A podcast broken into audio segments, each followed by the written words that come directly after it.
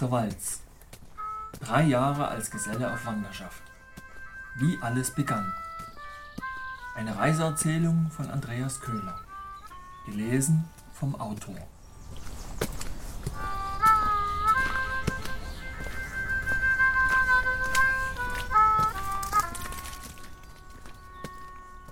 Neuntes Kapitel Donnerstag, 18. April 1996.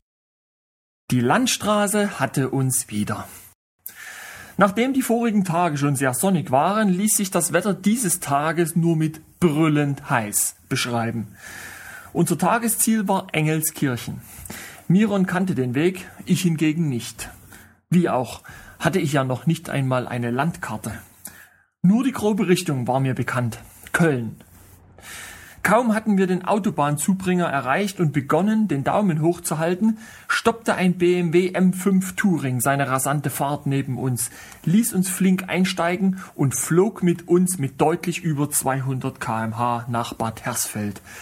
Die Maschine wurde von 360 Pferden angetrieben, die gerecht auf sechs Zylinder verteilt waren, und der Pilot, ein Tischlermeister, entfesselte sie alle gleichzeitig, was mich im Fond in meinen Ledersitz presste und mit ihm verschmelzen ließ.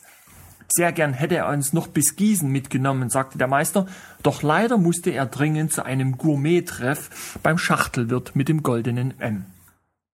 Danach kamen wir nur kleckerweise voran, bis plötzlich am Gießener Ring auf der anderen Straßenseite ein anderer reisender Geselle auftauchte, der jedoch eine schwarze Ehrbarkeit trug und daher der Zunft der rechtschaffenen Fremden angehörte.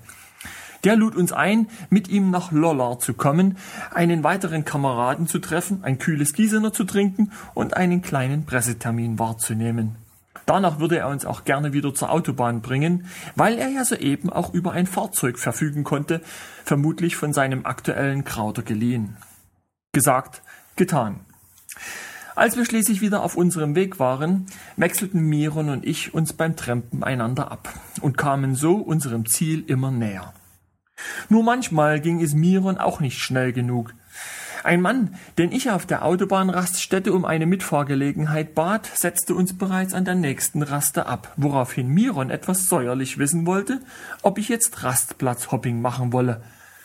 Der nächste Lift jedoch, den er selbst organisierte, brachte uns bis zur Autobahnabfahrt Engelskirchen, wo wir ja hin wollten und von wo aus wir wieder liefen. Wir waren also im Bergischen Land gelandet.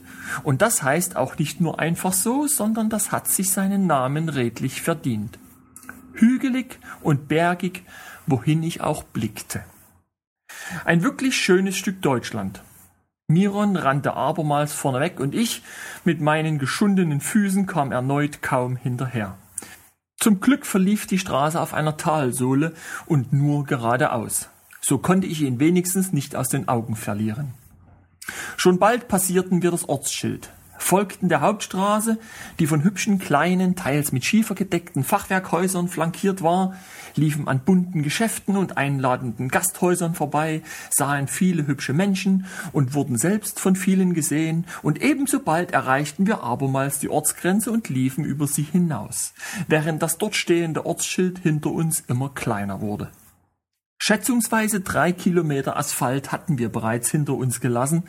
Ein weiterer Kilometer lag wartend vor uns hingestreckt und Engelskirchen hatten wir vor etwa 500 Metern verlassen, als auf der anderen Fahrbahnseite plötzlich und mit lautem Motorgeräusch ein mächtiger Mercedes pfeilschnell heranschoss und reifenquietschend neben uns zum Stehen kam. Miron hatte eben noch etwas von Krauter und Bernd gemurmelt, doch wovon er sprach, erkannte ich erst in dem Moment, als derselbe freudestrahlend aus genau diesem Mercedes heraussprang, über die Straße auf uns zugerannt kam und uns umarmte. Miron hatte vermutet, dass uns der Krauter auf dieser Strecke begegnen würde, und da er auch das Auto kannte, war er weit weniger überrascht als ich. Selbstverständlich beendeten wir an dieser Stelle unseren Spaziergang und fuhren mit. Als ich mich in den Fond setzen wollte, war ich von dessen großzügiger Geräumigkeit überrascht und beeindruckt. Ich saß in einem zwölf Jahre alten 500 SEL und konnte auf der Rückbank meine langen Beine ausstrecken. So etwas war mir absolut neu. Ich liebte es.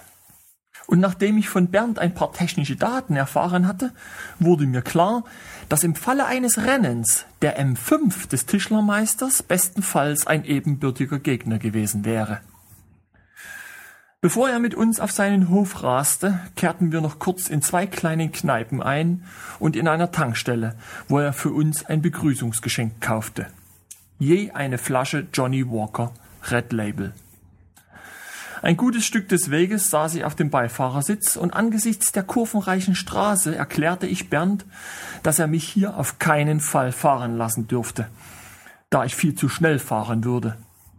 Bernd und Miron lachten lautlos, woraufhin ich Miron ernsthaft fragte, was er denn glaubt, worum ich während der vergangenen Tage immer wieder mit Schumacher verwechselt wurde. Bernd konnte sich vor Lachen nicht mehr halten und musste das Auto stoppen. Dem Tag ging schon langsam das Licht aus, als wir den Hof endlich erreichten und Bernds Frau Marion und die Kinder kennenlernten. Die drei Hunde nicht zu vergessen. Eine Dackelhündin, einen kastrierten Beagle und eine Mischung aus Collie und deutschem Schäferhund mit Namen Rex. Marion versorgte uns mit einem reichlichen Abendmahl und Bernd brachte mir meine Post. Ich hatte Post. Ich war noch keine Stunde da und hatte bereits Post. Und was war es? Mein Wanderbuch.